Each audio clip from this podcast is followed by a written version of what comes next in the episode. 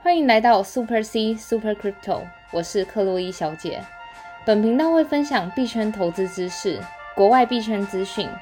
所以不论币圈的新手老手，都能和克洛伊小姐一起进入币圈的世界。Let's go！回来克洛伊小姐的频道，本期要跟大家分享的是一个呃高年化的稳定货币的一个协议，叫 Stargate。而且它是在技术上做了很多突破的一个新协议。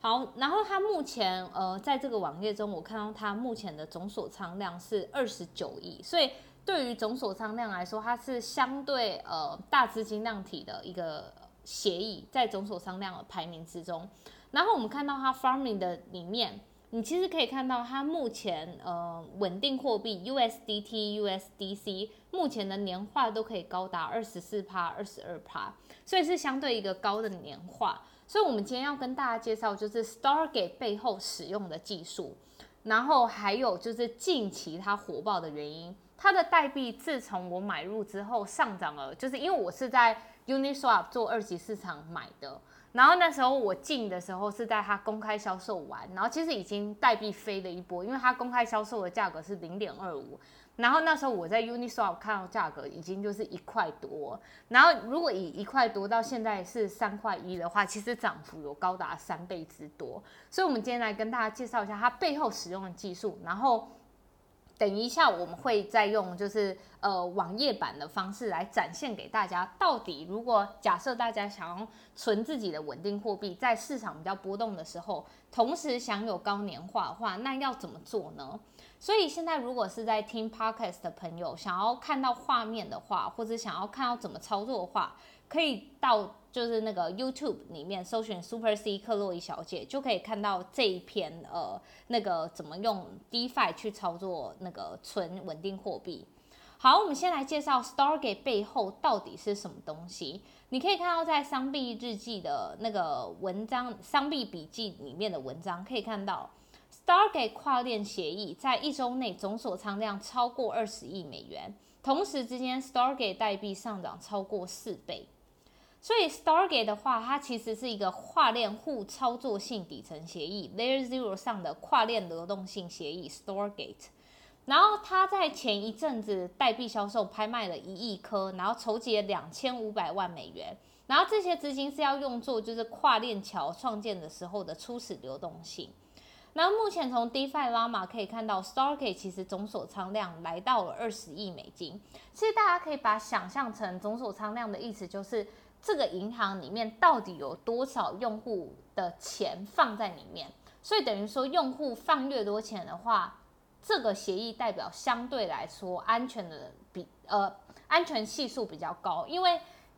绝大多数用户不会把自己大部分的钱放在一个不安全的地方嘛。所以总锁仓量可以用来评估一个协议到底是安全还是不安全的一个初期的指标。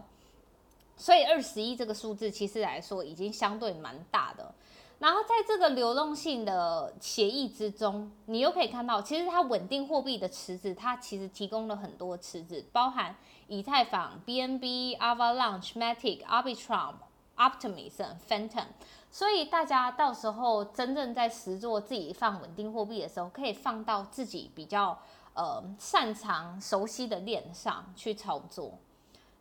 然后值得，其实近期有一个大争议，就是那时候其实我我跟我朋友也在就是抢公开销售的 Stargate 的代币，因为那时候我就是看了他们底层使用的技术，等下再跟大家讲他们使用的技术。那我就看了他们的底层技术跟白皮书之后，还有看了一下他们总锁仓量，我就跟我朋友说，哎，我们一起去抢那个就是他们的公开销售，就根本抢不到啊！我们两个明明就按超快的，然后就根本抢不到。后来我们去追查了，就是合约的地址，然后去看，就根本所有的代币都被阿拉梅达抢掉。其实我们那时候不知道是阿拉梅达，是后来阿拉梅达，我们那时候只知道就是所有的代币几乎就被一个地址全部吃掉，就一个大大金鱼吃掉。但我们根本就不知道那那背后是谁。后来就是阿拉梅达的那个 CEO 跳出来，Sam Trabaco，他跳出来说，哦，就是被阿拉梅达全部吃掉。然后在这边的时候，那时候其实我在想说，到底要不要去二级市场再买这个代币？因为我很怕大户会有抛压。然后他就说大家放心，因为他是因为很喜欢这个团队，还有他们在做的事情，还有他们的技术，所以才把所有的份额吃下来。然后并且他们说阿拉梅达在三年内不会出售任何购买的代币，所以就等于说二级市场的抛压下降了这样子。然后它，然后可以看到，其实 Stargate 的代币在发行后，就是一周上涨超过四倍，所以其实它的倍数成长是很夸张。好，我们来说一下，就是 Stargate 背后使用的技术叫 Layer Zero，是一种全链互相操作的协议。你可以想象成，就是为什么 Stargate 这个协议，它可以支援多种的稳定货币在不同的链上。它就是跟它背后使用的技术是有关的。其实，在以往的跨链协议来说，像是 Rune 啊，或是 RAM Protocol，你可以想象的就是那些跨链协议，比如说为什么以太坊链上有 BTC，或是有其他的币，它使用的技术就是用跨链的协议。那跨链协议以前的方式就是。我要把等值的 BTC，比如说我要跨十颗 BTC 从 BTC 链到以太坊链，那我必须把十颗 BTC 锁在 BTC 链上，然后它确定有锁住之后，我才可以在以太坊上面发行，因为它要确保不会有就是 double printing。我明明没有这个钱，但是我无限印钞，这样就不对了嘛。所以跨链协议以前的方式就是要把资产先锁在 A 链，然后在 B 链才发行一个被。Rap 过的代币这样子，但是 Layer Zero 特别的地方是，它不需要做这个锁定再蒸发的动作，它就是真的把 BTC 或是真的把其他币从其他的链上这样一五一十的搬过来，所以这背后的事情就代表了它会被减少被骇客的攻击，因为之前我们在节目也有介绍过，像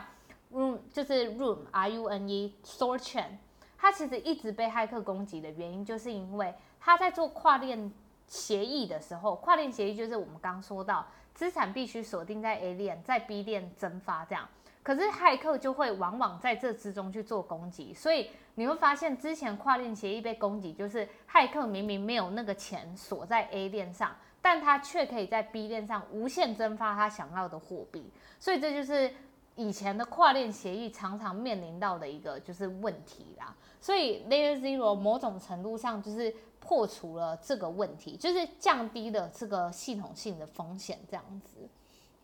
对，所以就是呃，在商币笔记里面也写到，与传统的跨链桥相比，原生资产将减少供给面的数量级别，并且在应用城市和消费者面向提供了理想的最终用户体验，因为用户不用在那边就是哦等他资产锁住啊，然后再。就是增发新的一个币在以太链上，或者假设我真的今天想要把那个 RAP 的 token 换回来，那我又要在那边等那个验证期太久了，所以 Layer Zero 已经减减低了这个问题。所以，我们今天这边我们现在来实做，就是到底我们今天假设呃，你今天有 BUSD 啊，或是 USDC、USDT 的话，你要怎么享有这个高的年化 APY 二十二十几趴的 APY 呢？好，首先我们在这边展示是以 BNB 好了，就是 B Binance Smart Chain 上的 BUSD。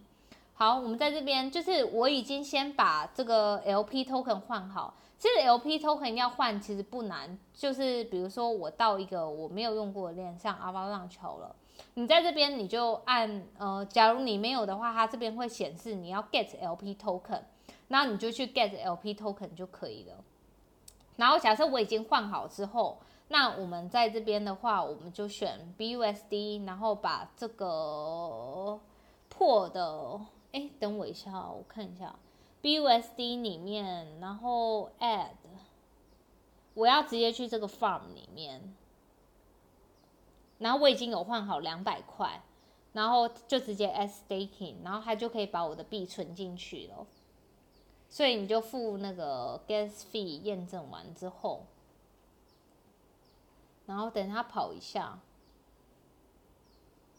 然后我们在这边就可以看到，它这边就是代表你已经成功的把它存进去。那我们来看一下目前的年化是多少，在这边可以看到 USDC 在 Phantom 链上是十七趴，然后在 B BUSD 在 BNB 链上是二十一趴，所以其实对于稳定币来说，这是一个非常好的年化，因为在中心化交易所我们只看到八趴啊或是十趴这种 APY。可是在这边我要特别特别注意的事情是要提醒听众朋友们，在做 DeFi 协议的时候要注意潜在的风险。第一个风险是有可能这个协议被 rug 破或是这个协议被骇客攻击。那第二点是，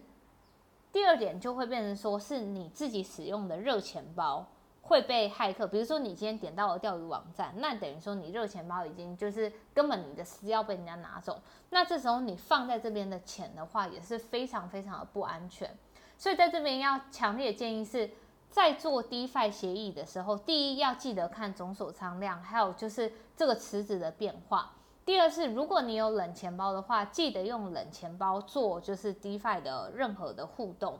那再来的话就是。如果你是大资金量体的用用户的朋友们，就是在做 DeFi 协议的时候，真的要小心。就是有时候宁可会就是去取舍风险跟 APY 之间的关系。所以如果你是非常大资金量体的朋友，那我觉得还是建议就是你把多数部分的钱放在中心化交易所，然后少数部分的钱放在做 DeFi，会比较相对来说安全一点。